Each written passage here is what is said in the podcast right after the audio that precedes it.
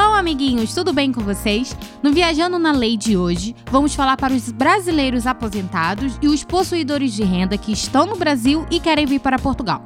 Qual é o processo de visto? O que está escrito na lei? E na dica da semana é para quem está pedindo visto de residência e precisa assinar tal declaração de honra que diz que não pode viajar para Portugal. Como isso deve ser tratado? No caso de superação, vamos falar de um brasileiro que veio com visto de aposentado, que no primeiro ano passou por muita dificuldade e agora, com dois anos e meio, está com um carro zero quilômetros. Fiquem ligados!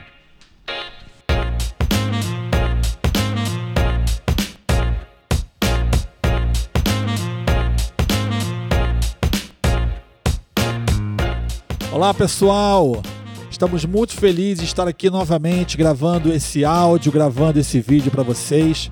Nosso objetivo é trazer luz, esclarecimento para as pessoas que querem vir para Portugal e para as pessoas que estão aqui em Portugal e aqui querem viver, porque a gente percebeu ao longo da nossa prática profissional que há muita desinformação, pessoas que não estão qualificadas tentando informar e que acabam não informando.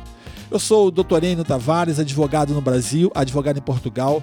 Eu sou advogado líder do escritório Tavares e Tavares Advogados Associados e nosso foco é a especialização em imigração de pessoas e legalização de empresas e nacionalidades. Nós atuamos na cidade do Porto, mas temos abrangência em todo o território nacional e inclusive no Brasil. Eu tenho a minha equipe aqui formada pelo Dr. Cidálio, que também é advogado no Brasil e no Porto, João Miguel, assessor especialista, e a Ingrid, assessora especialista. Eu queria que o doutor, João, doutor Cidalho pudesse dar uma palavra. Bom dia, amigos que estão ouvindo a gente no podcast. É um prazer estar com você. Bom dia, doutor N. Bom dia, doutor João Miguel. Bom dia, doutora Ingrid. É um prazer estar com vocês aqui de novo e contribuindo com informação de qualidade para você que quer vir viver em Portugal ou que já está vivendo aqui. É, bom dia, pessoal. Bom dia a todos. Doutora Enio, é, doutora Ingrid. Estou é, de volta, pessoal. Semana passada, infelizmente, não pude comparecer, mas eu estou aqui de novo para conversar com vocês, bater esse papo bom aqui com o pessoal, um papo de qualidade, é, falar uma informação boa, trazer para vocês algumas dicas é, que vão ser muito boas. Então, fica ligado. Hello, amiguinhos, tudo bem com vocês? Eu sou a Ingrid Johanna, sou consultora da TIT estou aqui para passar uma informação jurídica de qualidade para vocês e ajudar vocês. Pessoal, essa semana a gente vai falar sobre a seguinte situação. O governo português ele permite que as pessoas que estão no Brasil e que são aposentadas ou aquelas que têm rendimentos fruto de aluguéis, de investimentos financeiros, por terem lançado obras de artes, livros, rendimentos passivos que implicam que ela recebe esse dinheiro mesmo sem trabalhar que essas pessoas possam vir viver em Portugal solicitando um visto de residência e logo aqui em Portugal uma autorização de residência. Eles é, se conhece isso vulgarmente como visto D7, mas na realidade essa nomenclatura é uma nomenclatura que não é oficial, porque é uma nomenclatura que vem trazida dos Estados Unidos, mas ela serve aí para identificar popularmente o visto D7, que é para aposentado e pessoas possuidoras de rendimento.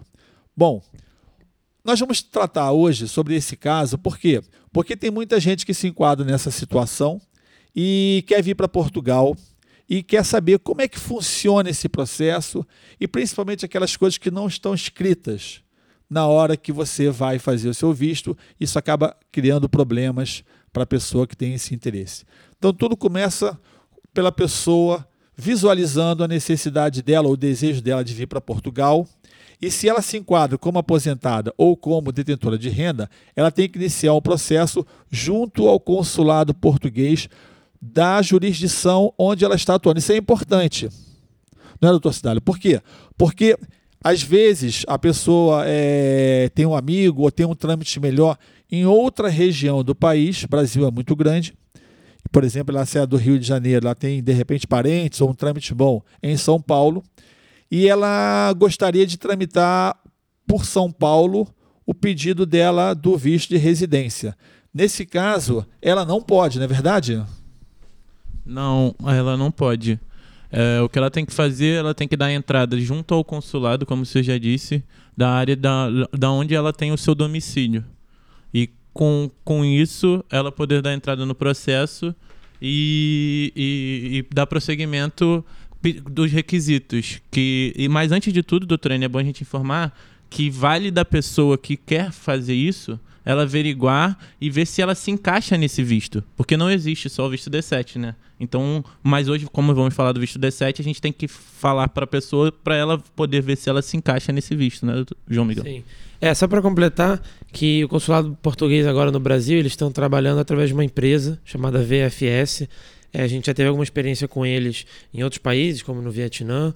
É, então, assim, você dá entrada ainda assim no, na sua localidade, onde você mora, mas não é diretamente mais no consulado. Agora, essa empresa, eles fazem o meio campo entre você e o consulado, em teoria para agilizar o processo, mas nem sempre acaba sendo assim. E essa empresa, ela, você envia a documentação direto para a empresa ou como é que funciona? É, não, você normalmente você vai na, no, na empresa, é, marca um horário, você marca pelo site, pode ir lá, mas alguns tipos de vistos, como o de empresário, por exemplo, esse no caso é, não, mas você pode enviar pelo correio. Mas normalmente você vai até a empresa para dar entrada é, presencialmente agenda um horário. Agenda um horário no site deles, vai lá, leva o seu passaporte, leva toda a sua documentação, eles recolhem. E no site deles também é bem, o site é bem intuitivo, eles, é, eles te dizem tudo que precisa ser levado, os horários, você faz a sua marcação lá e vai ao, é, vai ao local. É bom destacar que eles não aceitam dinheiro, então é só cheque ou cartão.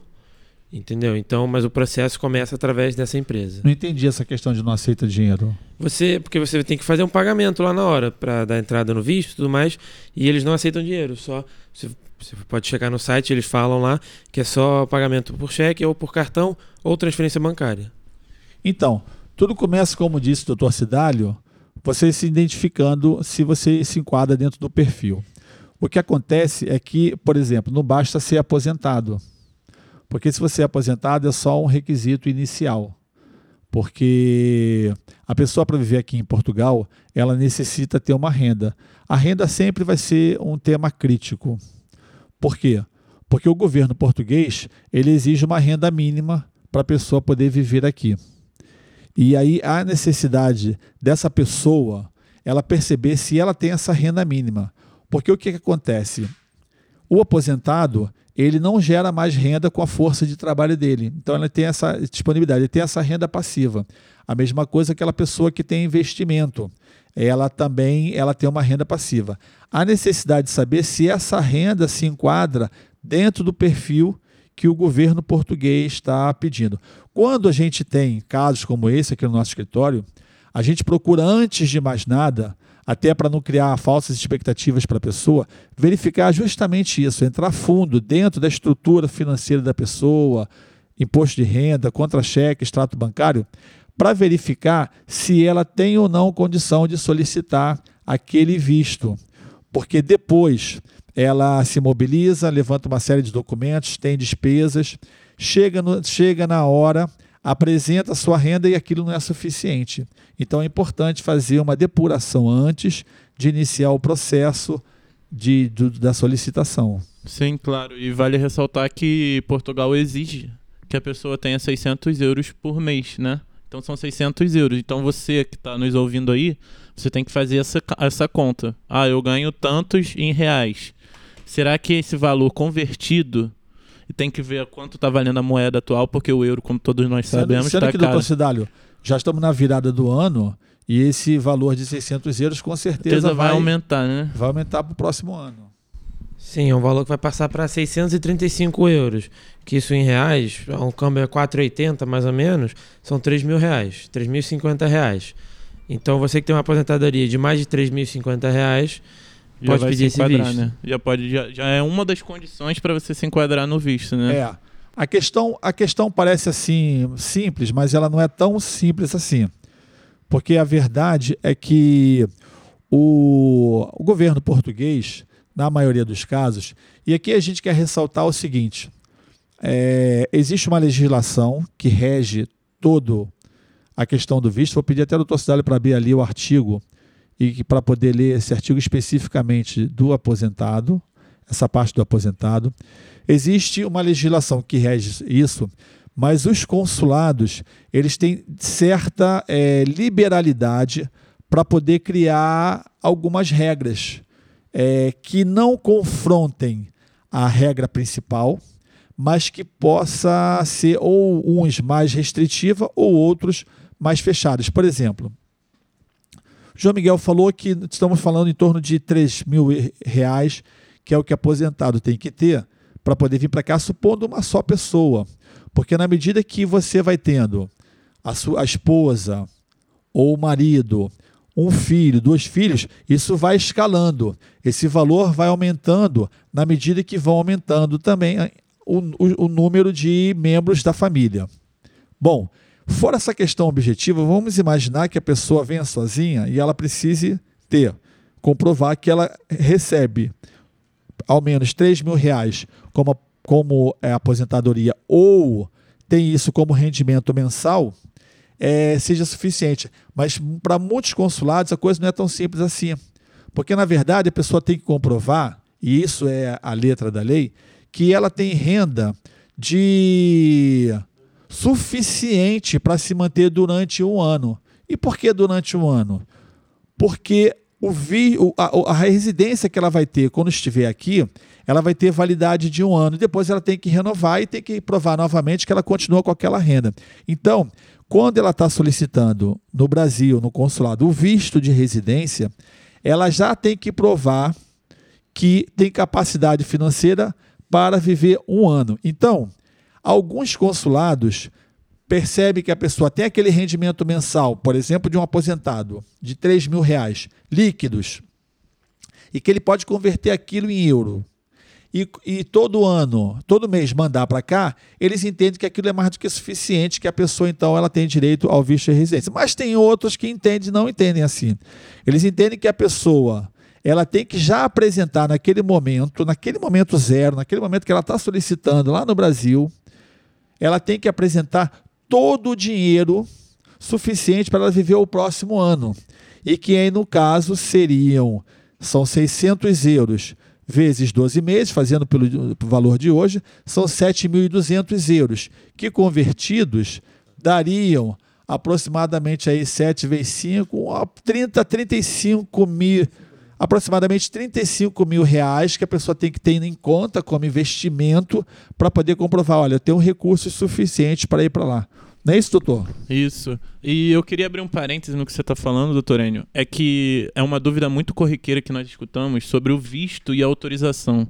O visto, você que está nos ouvindo, é para você poder entrar aqui em Portugal. Com o visto, você não, não você vai ter uma marcação para você pedir a sua autorização. Então, quando você vem com visto, ele é, é só a sua porta de entrada aqui em Portugal, para você poder entrar, não é isso, doutor? Exatamente. O visto, o visto é feito no país de origem, porque o visto quer dizer um bilhete de entrada, uma autorização isso. de entrada. Então, você, quando pede o visto de residência, porque Portugal tem alguns tipos de visto. No caso, a pessoa que quer residir aqui, ela tem que solicitar o visto de residência. Se ela vir como turista, não precisa. É um, a gente não vai entrar nesse mérito agora, Sim. mas é um outro tipo de visto que, por um acordo Brasil-Portugal, a pessoa não precisa pedir nada. Mas se ela vai residir, ela tem que ir ao consulado e solicitar: olha, eu quero residir, então eu quero pedir essa autorização, e aí tem que tramitar a documentação e mostrar, comprovar no consulado que ela tem capacidade para residir aqui. E uma dessas questões é a capacidade financeira. Isso. É também solicitado, já que a pessoa demonstre a questão de alojamento. Né? Que tenha disponibilidade de alojamento. Então, é uma série de questões, de questões que precisam ser é, é, apresentadas, apresentadas para que a pessoa efetivamente consiga lograr êxito no pedido. Além disso, também tem o fato que às vezes alguns, algumas, não é nem o consulado em si, mas algumas empresas pedem que esse dinheiro já esteja em Portugal. Ah, a pessoa tem questão, né? Tem que abrir uma conta, estando no Brasil, tem que abrir uma conta num banco português e depositar esse dinheiro em território português.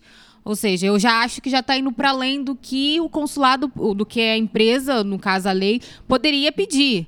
Mas eles também pedem. Então, se aconteceu numa situação que você está lá preparando seu visto, eles pedirem, ah, precisa esse dinheiro estar tá em Portugal, acontece. Tem essa questão, eu acho que não é que não é, é válido, é, é exagerado essa questão.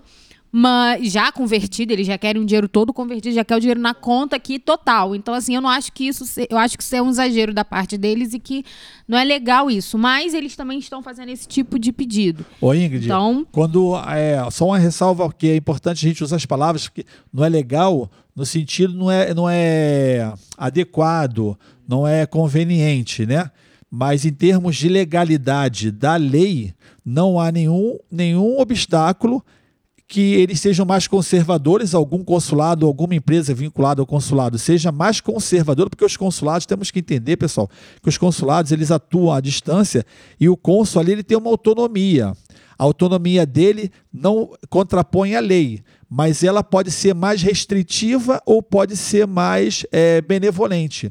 Então, se um cônsul para ele dar o, ele ele dar o, o visto ele entende mais restritivamente que a pessoa já tem que comprovar um ano de rendas como a lei diz que a pessoa que vai pedir o visto tem que ter um ano de renda, ele pode entender o seguinte: não, eu não quero que essa pessoa me mostre que ela tem um ano de renda partir do mês a mês que ela vai receber e vai trazer. Eu quero que ela me mostre que ela tem um ano de renda já hoje.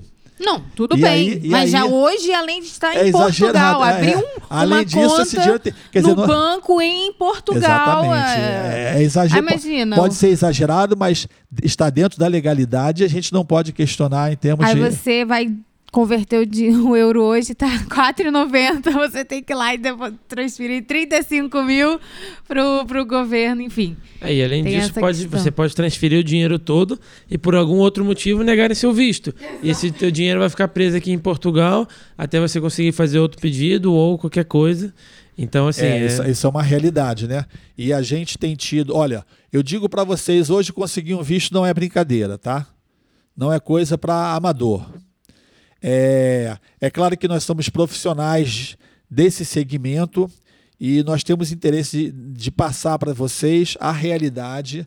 Ninguém está aqui para contar historinhas, mas também a gente não está para vender dificuldade. A verdade é o seguinte: os consulados estão tendo uma demanda muito grande e eles estão na ponta. Eles estão realmente sendo muito exigentes. Os últimos vistos que nós fizemos, nós tivemos que, olha, fazer um trabalho muito bem feito e os clientes tinham excelentes condições, particularmente nesse tipo de visto, porque eu tenho experiência que alguns anos atrás eu conseguia trazer a pessoa para cá, ela tendo, vamos dizer, só um rendimento de 3 mil. E encontrava certa facilidade. Hoje, se a pessoa tem um rendimento acima de 3 mil e ainda tem, ela tem que ter investimento financeiro e tem que ter dinheiro disponível para poder mostrar que tem dinheiro, ainda tem que ter esse dinheiro aqui em Portugal, como a Ingrid falou. Então, eu vou dizer uma coisa para vocês: o negócio está complicando. Isso está para profissional e aí a gente volta a falar permanentemente o seguinte: todas as pessoas que querem mudar de país não pensem que isso ela faz simplesmente pegando um avião, vindo para cá, porque ela leu na página, entendeu tudo e que a coisa vai funcionar daquela maneira. Pessoal, por favor, nós temos experiências aqui. Nós vemos a diferença das pessoas que buscam uma assessoria jurídica, profissional, como a vida dela funciona e nós também vemos a vida das pessoas, porque nós convivemos nos nossos ambientes de trabalho, no ambiente de igreja, ambiente de escola, na sociedade, com as pessoas que fazem a mesma escolha de vir para Portugal, no caso, sem uma, sem uma assessoria. A vida é completamente diferente. O gasto que você tem com uma assessoria financeira não é despesa que você pode dispensar é sim um investimento que faz uma diferença na vida da pessoa, porque as coisas se tornam muito mais concretas Faz e mais muita fáceis. diferença pelo fato de que essa própria empresa, quando ela, ela começou a atuar no Brasil, especificamente no Brasil, a informa a o conteúdo que eles têm no site deles é horrível. Não sei qual é, as- o- pelo menos o João teve uma experiência muito boa com a empresa. Eu tive uma experiência péssima. A qualidade que eles têm, a informação que eles têm no site deles, a forma que escreve, não dá para a pessoa que é leiga entender. Eu sou uma pessoa técnica, eu lido com isso todos os dias. Uma pessoa leiga para poder entender onde é o agendamento, quais são os documentos necessários para cada um, é muito embolado. Então, assim, a pessoa provavelmente, ela, o que já aconteceu, ela vai enviar os documentos via correio, os documentos não estão certos, não estão devidamente autenticados e volta para casa dela. E a pessoa, normalmente, é como funciona consulado é, é, em um estado e os estados arredores também fazem parte né, daquele consulado, a pessoa tem que enviar outro correio te, e traz, envia documento, depois volta com documento e é, é, correio, o documento pede validade, tudo isso. Eu não tive uma experiência boa com essa empresa que está atuando agora através do consulado. Imagina se eu tive uma dificuldade quando entrou, imagine ele, as pessoas que vão fazer sozinhos, entende? Eu acho que é, é até perigoso falar assim, ah, é tranquilo, faz. Não é. Não é porque lidar com eles é muito difícil. Era até mais fácil lidar com o consulado e demorar do que estar tá lidando com essa empresa que tem uma linguagem não muito fácil, né? Abrangente para todas as pessoas entenderem. É, porque eu, eu achei esse intuitivo, simples, mas eu realmente já conheço tudo, já sei quais são os requisitos. Mas foi no então... Vietnã, né? É, sim, mas agora eu tô vendo também no, no Brasil, mas realmente, eu, eu quando eu fiz é, dessa uma vez foi no Vietnã, com a empresa, com a mesma empresa, mas a sua. E agora de Angola. A também, versão né? do Vietnã, agora eu tô vendo. Na Angola não, eles não trabalham ainda. Ah, é, é direto com o consulado. Exatamente. Então, assim, no Vietnã foi tranquilo. A pessoa que atendeu lá é, foi bem atendida lá no dia. Realmente no Brasil, eu, eu vou. Eu tô entrando agora em contato. É porque muda é um as pouco... demandas também, né? No Vietnã deve ter uma, duas pessoas que querem vir para cá, então uma quantidade é um muito fluxo diferente. de trabalho. No Brasil são muitos, então isso cria até mais exigências e tudo, mais barreiras. Sim, é. E voltando ao que você falou, doutor Enio, é, referente à, à parte de, de você trabalhar com alguém que, que seja especialista, nós tivemos agora, sentou há uns dias atrás um cliente conosco que ele procurou uma pessoa que não era especialista e ele teve todo um gasto para voltar no Brasil e fazer um visto. Quando ele já estava aqui em Portugal, era desnecessário ele voltar ao Brasil e fazer um visto. E justamente caiu no que a gente falou, no que a Ingrid falou, que ele teve, teria que botar todo o dinheiro numa conta aqui em Portugal. E ele, mesmo tendo rendimentos no Brasil, mesmo tendo comprovado tudo, o visto já estava praticamente aceito. Ele achou que ele só ia lá e pegar o visto no consulado. Quando ele chegou lá na hora, o consulado falou para ele: Não, eu preciso de todo esse dinheiro em Portugal. E imagina todo esse gasto que, esse, que, essa pessoa teve. Ele chegou aqui, sentou e falou com a gente: Ele falou, Nossa, eu tive um gasto absurdo, larguei minha família aqui e durante meses e fui orientado por uma pessoa. E nada não, deu certo. E nada deu certo. Esse caso, detalhando só um pouco mais, o cliente ele veio para cá com a família há um ano atrás, chegou aqui ele não estava preocupado, que ele não queria ficar aqui ilegal. Ao terminar próximo dos 90 dias dele ir embora, ele falou: ele procurou alguém que a gente não, não sabe quem, que não era uma pessoa que conhecia, ele também não nos conhecia naquele momento.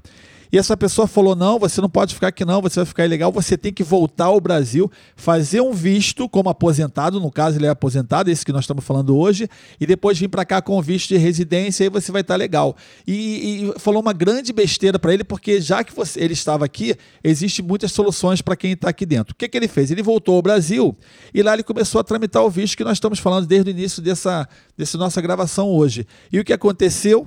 Ele supunha que tinha todas as condições, porque ele era aposentado, ganhava mais do que 3 mil e tudo, mas quando chegou na hora, ele não tinha esse valor de 35 mil, mas como ele tinha mais gente, mais, mais ainda que tinha que apresentar para o consulado, e o visto dele não saiu no Brasil. Então, ou seja, ele estava em Portugal, aqui tinha solução, voltou para o Brasil, gastou uma passagem para lá, chegou lá, gastou um tempo, gastou dinheiro, tramitou o visto, não deu certo, teve que voltar para cá na mesma condição que ele tinha saído, que ele demorou seis meses no Brasil, deixou a família aqui, teve que voltar para cá na mesma condição, e hoje está numa condição super complicada. E aí, nessa situação, foi que ele veio nos procurar para que a gente pudesse ajudar a ajeitar a vida dele. Se ele tivesse nos procurado antes, ele teria gastado um terço, do, do, que valor. ele gastou, fora o sofrimento um emocional psicológico de toda a família.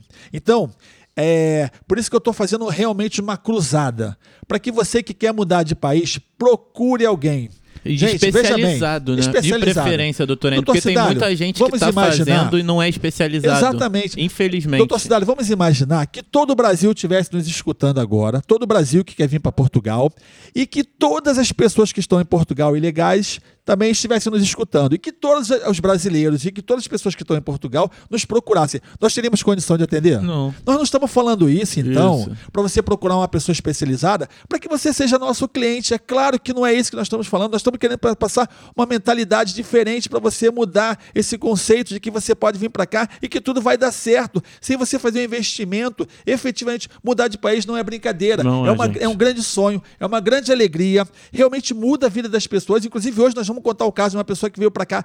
Ele comprou um carro que lá no Brasil ele falava, pô, só os patrões tinham. Agora, ele foi assessorado desde o primeiro momento. Se ele não fosse assessorado desde o primeiro momento, a crise que ele passou ele não teria superado. Não. Então é muito importante é que nós tenhamos a consciência de que as coisas estão ali. Você entra na página da internet, você lê aquilo ali, você pensa, eu posso fazer, mas na hora que a coisa vai se estreitando, a pessoa sozinha, ela encontra muita dificuldade. Então a gente precisa efetivamente entender que mudar de país é uma coisa que você tem que fazer um investimento. E parte desse investimento não é só comprar passagem, não é só comprar roupa, não é só se despedir. É buscar alguém especializado, capacitado, que possa te ajudar nessa transição para que efetivamente você possa viver um sonho e que o sonho não vire um pesadelo. Exatamente. É, se você parar pra pensar, ninguém que tá com problema no joelho vai na, na tia ali, na prima dele da esquina, é, para ela fazer uma cirurgia para ele. Ela vai no melhor médico, vai alguém especializado, num fisioterapeuta. É, e com isso, é, a gente vai falar agora da dica da semana. É, qual a nossa dica relacionada a tudo isso? É sobre a viagem de uma pessoa que quer vir para cá, O que, pediu acontece? seu visto. Isso. Por quê? O que, que acontece? Você pede o seu visto lá no Brasil e eles te, te fazem assinar vários documentos. Um deles é um documento que diz que você não pode viajar para Portugal é, enquanto seu visto está sendo tramitado. Isso procede? E, e ca- cabe alertar o seguinte: a tramitação de um visto pode demorar, por, eles têm 60 dias, depois que eles eh, aprovam o processo, mas você tem que acessar essa documentação, e se tiver muita demanda, eles podem atrasar mais. Então, nós estamos falando de dois a três, quatro meses e que você assina o documento que você não pode vir a Portugal. Só que tem pessoas. Uma declaração de honra que você não pode vir a Portugal. Que- a dica que a gente quer dar, qual é, Ingrid? O que acontece que em alguns termos, essa declaração de honra, está escrito que você simplesmente não pode viajar para Portugal para residir. É o que está dizendo. Não pode viajar para Portugal sem o visto adequado. Não pode viajar para Portugal para residir sem um visto de residência. Sem o visto de residência, a qual você está pedindo. Agora, não diz que você não impede você de viajar para Portugal como turista. Imagina, você está pedindo o seu visto, está viajando para Portugal, quer vir aqui, quer dar uma olhada, tem que pesquisar a escola, mas você vai voltar, tem que fazer algumas pesquisas de território, porque você vai trazer sua família para cá Aham. Não impede, não tem problema nenhum para negócios também. Você vem para cá, vai abrir uma empresa, tem pode vir fazer todo esse procedimento. Agora, para residir É que não pode. é que não pode, terá que voltar ao Brasil pegar o seu visto, caso ele seja deferido, e voltar para Portugal com o visto adequado para residir. Nada impede essa sua pesquisa, essa sua busca, é vir por outros motivos com um determinado visto adequado também para esses motivos. Então a dica da semana é essa, pessoal. Você que está tramitando um visto de residência no consulado brasileiro, no consulado português em território brasileiro, é, quando você assinar uma declaração de honra dizendo que você não pode ir a Portugal, viajar a Portugal, e for um termo assim geral, não se preocupe se você tiver que fazer uma viagem aqui por algum motivo, como a Ingrid falou, que não tem problema nenhum você ir e voltar. O que você não pode é, antes que o visto seja aprovado, é vir residir definitivamente em Portugal. Só tem que prestar atenção nesse termo, nessa, nessa declaração de honra, é, se eles não especificam, né? Porque, de- assim, de empresa para empresa, de consulado para consulado, funciona de uma forma um pouco diferente. Então, em alguns falam que não pode viajar de qualquer jeito, nem tem que prestar atenção no que está assinando, ler o documento, entender, esclarecer, enfim, todo esse entendimento com a pessoa responsável que está ali, porque eles também não podem privar a pessoa de fazer tudo na vida. Então vocês têm que analisar essa questão, tá bem, gente? Sim, e alguns também ficam com o seu passaporte. Então, sem o passaporte, se você optar por deixar o passaporte lá, porque você tem essa opção, porque a pessoa que não quer viajar, não quer ter que, é, não quer ter que voltar lá depois, ela pode deixar o passaporte e aí, obviamente, você não vai poder viajar sem o seu passaporte. Quando você pede um visto de residência, tem a opção de, na hora que você dá a entrada no pedido, já deixar o passaporte ali, porque depois, quando sair o visto, eles, eles colam a etiqueta e enviam para sua residência. Então, se você não tem problema nenhum, você não quer viajar naquele período, você pode deixar o passaporte lá. Mas se você tem interesse em viajar ou para Portugal ou para outras cidades, porque você não sabe quanto tempo vai sair o visto, você pode dizer, não, eu não quero deixar o meu passaporte aqui. E tem gente que fica muito preocupada, ah, mas eles falaram que tem que deixar o passaporte, eles falaram que tem que deixar opcional. É que às vezes não fica claro para a pessoa que é opcional, parece que é obrigada, entendeu? E muitos clientes ligam, doutor, eles falaram que tem que ficar com o meu passaporte, preciso viajar, tenho vários negócios por aí. Não, não, fica tranquilo, deixa o passaporte que vai dar tudo certo e no final vai dar tudo certo. Então, pessoal, a gente procurou falar aqui para vocês a questão do visto D7, que é para aposentado e detentores de renda. Fizemos aí uma abordagem principalmente da questão da renda, que você tem que observar bastante, que não basta ver o que está escrito ali, tem que entender um pouco mais profundamente essa questão. E nossa dica vai ser permanente: busque uma assessoria profissional, capacitada, especialista que possa te ajudar. E nós vamos contar agora um caso de superação para mostrar como isso muda na vida da pessoa. É uma pessoa que veio para cá, não tem nem dois anos ainda, e ela chegou aqui é, foi assessorada pelo nosso escritório e no primeiro ano veio para cá com esse visto que nós estamos falando para vocês, o visto de é, D7. E no primeiro ano, ela também, como a maioria das pessoas, tinha a expectativa que aconteceu uma realidade, que ia chegar aqui, Portugal ia se render a ela, e todas as portas iam se abrir, ia ter emprego, tudo ia funcionar. Chega aqui, a realidade não é bem essa. É um país favorável, muda demais a qualidade de vida da pessoa, mas nós não conhecemos nada. Fora a, a, a, a afinidade da língua, a gente não conhece nada, não, não, sabe pegar um ônibus, não sabe pegar um metro, porque não conhece o caso, tem pouco relacionamento, e tudo isso dificulta a vida da pessoa. Ainda mais aquela pessoa que não tem uma reserva financeira para poder ir mantendo seu padrão de vida e ir gastando, sei lá, seis meses, um ano, que é o tempo mais ou menos de adaptação. E essa pessoa, ela no primeiro momento, ela tinha o seu salário que vinha do Brasil por aposentado, mas aquilo dava para mês a mês. E aqui, chegou aqui, gastou um pouquinho mais do que deveria, porque as coisas aqui, mesmo convertidas, são baratas, tem promoções, e se encontrou, porque ainda não tinha conseguido trabalho, se encontrou numa certa dificuldade, uma dificuldade muito, muito complicada naquele primeiro momento. É claro, claro, foi, foi uma, uma situação bem complicada, porque, ora o, o euro tá um valor, tá outro, isso varia muito, então isso abaixa, pode abaixar muito a sua qualidade de vida aqui. Então, é bem importante a pessoa fazer uma quando se quiser vir para Portugal e tem dinheiro muito certinho, fazer uma reserva, fazer um investimento, porque a hora o euro vai estar tá lá em cima. Se Isso. acontecer alguma coisa, você tem que saber que olha só, o momento eu vou ter que ter aqui separar 10% aqui, porque quando tiver ruim isso daqui vai cobrir. Nos momentos e, de crise. E, nesses e, momentos. É, é, é, porque, gente, é o que eu falei no, no podcast anterior e vou falar novamente. É, uma, é um planejamento muito grande mudar para outro lugar, assim para um outro país é um nível totalmente. Tem que levar em conta que talvez a, o aplicativo que você usa para conversão não tá legal.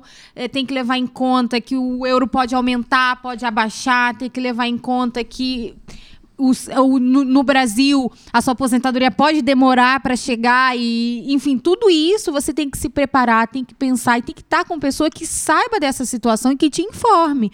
Porque você está aqui, você não dá.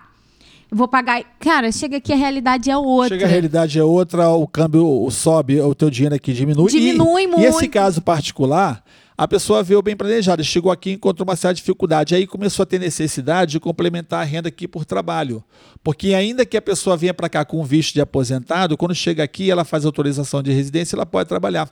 Só que entre você chegar aqui e até você ter efetiva cartão é, da sua residência aqui, demora um tempo. E muita gente nesse intervalo, ela ainda está só com o seu passaporte, ela vai procurar trabalho e ela tem dificuldade porque pedem para ela residência, inscrição na Segurança Social, uma série de coisas, ela não tem. Então demora um pouco a pessoa conseguir trabalho assim que chega, se ela não vem para cá já com um trabalho definido. E pois. essa pessoa, ela, ela passou, começou a passar uma série de dificuldades. Porque o dinheiro que ela veio para cá estava planejado, mas o euro subiu, começou a diminuir aqui, ela tinha despesas, tinha que se manter, é, habitação e tudo mais, alimentação começou a demorar é, ter trabalho e entrou realmente numa crise financeira. E, e, e, antes, a pessoa, quando ela vinha do Brasil, não vinha logo com agendamento para determinados casos. Hoje já facilita muito, porque você já vem com uma data de agendamento, já sabe que você vai no CEF naquele dia, a partir dali em diante as coisas facilitam muito. Mas antes não, era assim, a gente agendava para três, quatro meses na frente e tinha que esperar aquele tempo até a pessoa ter título de residência. E para pessoa que tem uma quantia financeira certinha, quadradinha para aquela situação, isso complica muito, porque tem que ir procurar emprego e aqui quando você não tem título é complicado e tudo mais. Enfim, foi bem difícil lidar com essa situação. Primeiro ano, gente, não é nem seis meses. O primeiro ano é uh, cavando poço. É fazendo, procurando, fazendo conhecimento, fazendo amizade, fazendo contato, porque senão não adianta. As coisas não fluem. Se você está aqui sozinho, veio para cá sozinho, sem nenhum, sem nenhum auxílio, sem nenhum amigo, as coisas não, não acontecem com tanta facilidade. Então, se preparar. Por isso que o governo pede que você tenha quantia de um ano, porque se preparar é muito importante, porque durante esse um ano é legalização, é levantando coisas, é fazendo documentos para que a sua vida depois flua normalmente. Sim, e agora eu posso falar, porque quando eu cheguei aqui, eu conheci esse cliente, que a gente está falando, a vida dele já, já era outra. Exatamente. Engraçado, né, doutor? Mas pra olha, você, você vê a esperança que Portugal te dá e essa, e essa, essa coisa, esse, esse. E o é carro o... dele, tu inveja hoje? É, o carro dele é maravilhoso. É um carro de, de patrão no Brasil. É um carro porque, que custa 100 mil reais o no Brasil. Cidade chegou há pouco tempo ao escritório. Ele não chegou a acompanhar esse cliente, ele já pegou agora na época das vacas gordas. Mas a gente estava ali na época das vaca, vacas magras. E eu posso garantir para vocês, ele só passou da época das vacas magras para a época das vacas gordas porque ele tinha um processo de acompanhamento para a legalização dele. Então, na medida que a gente conseguiu atuar rapidamente percebeu que ele estava passando por uma dificuldade porque não tinha a, o cartão dele de residência daqui, o título de residência. Ainda que ele tenha, visto, tenha vindo com visto de residência, mas não tinha o título. Aquilo estava impedindo, ele batia nas portas e as pessoas não estavam dando trabalho para ele. Corremos, mudamos, fizemos um marabarismo aqui e ele conseguiu o título de residência. A partir daquele momento, ele estava com a família, começou a trabalhar, Aí a família já também pegou, a partir do título de residência dele, também começou a pegar o título de residência. Os meninos entraram na escola, a esposa também começou a trabalhar, aquela situação foi se desfazendo, aí já vinha a aposentadoria do Brasil, mais o salário daqui em euro, ah, gente ganha em euro, é muito bom. Depois ele, a esposa também trabalhando, isso foi melhorando, foi melhorando. Quando chega a seis meses atrás, eu estou parado, fala, doutor Nênio, desce aqui eu desço. O que, que ele me apresenta? Esse Jeep Renegade zero quilômetro. Falando, doutor Ney, falei, o que, que é isso aí? Ele falou, é meu. Eu falei, como é seu? É meu. Eu falei, glória a Deus para a prosperidade que você teve e eu vi do início como você está agora. Então a gente conta esse caso por quê, pessoal? Nós conhecemos muitas pessoas que vêm para cá e que elas passam dificuldades, como a Ingrid falou no primeiro momento, que é cavar poço. Aí está cavando poço, a unha está sangrando, a mão está sangrando, e falar, ah, isso nem é a vida que eu quis ter. Mas você está construindo uma história. Agora, eu posso garantir uma coisa: se você constrói essa história amparado, protegido, por alguém que possa te ajudar em todas as suas dificuldades, você a, a, cavação de posto, vamos dizer assim, ela vai ser muito mais curta, muito mais leve e você vai conseguir usufruir muito mais rapidamente de uma promessa que tem nessa terra. E você pergunta para essa pessoa se ela hoje quer votar. Ele falou para mim: sabe esse carro aqui? Eu falei: sei. Tu acha legal? Eu falei, maravilhoso. Ele falou, quando eu trabalho. E olha, é aposentado. Então não estou falando uma pessoa de garoto, não. Estou falando uma pessoa com mais de 50 anos. Quando eu trabalhava no Brasil, eram os carros dos patrões. E eu jamais imaginava que um dia eu pudesse ter um desse.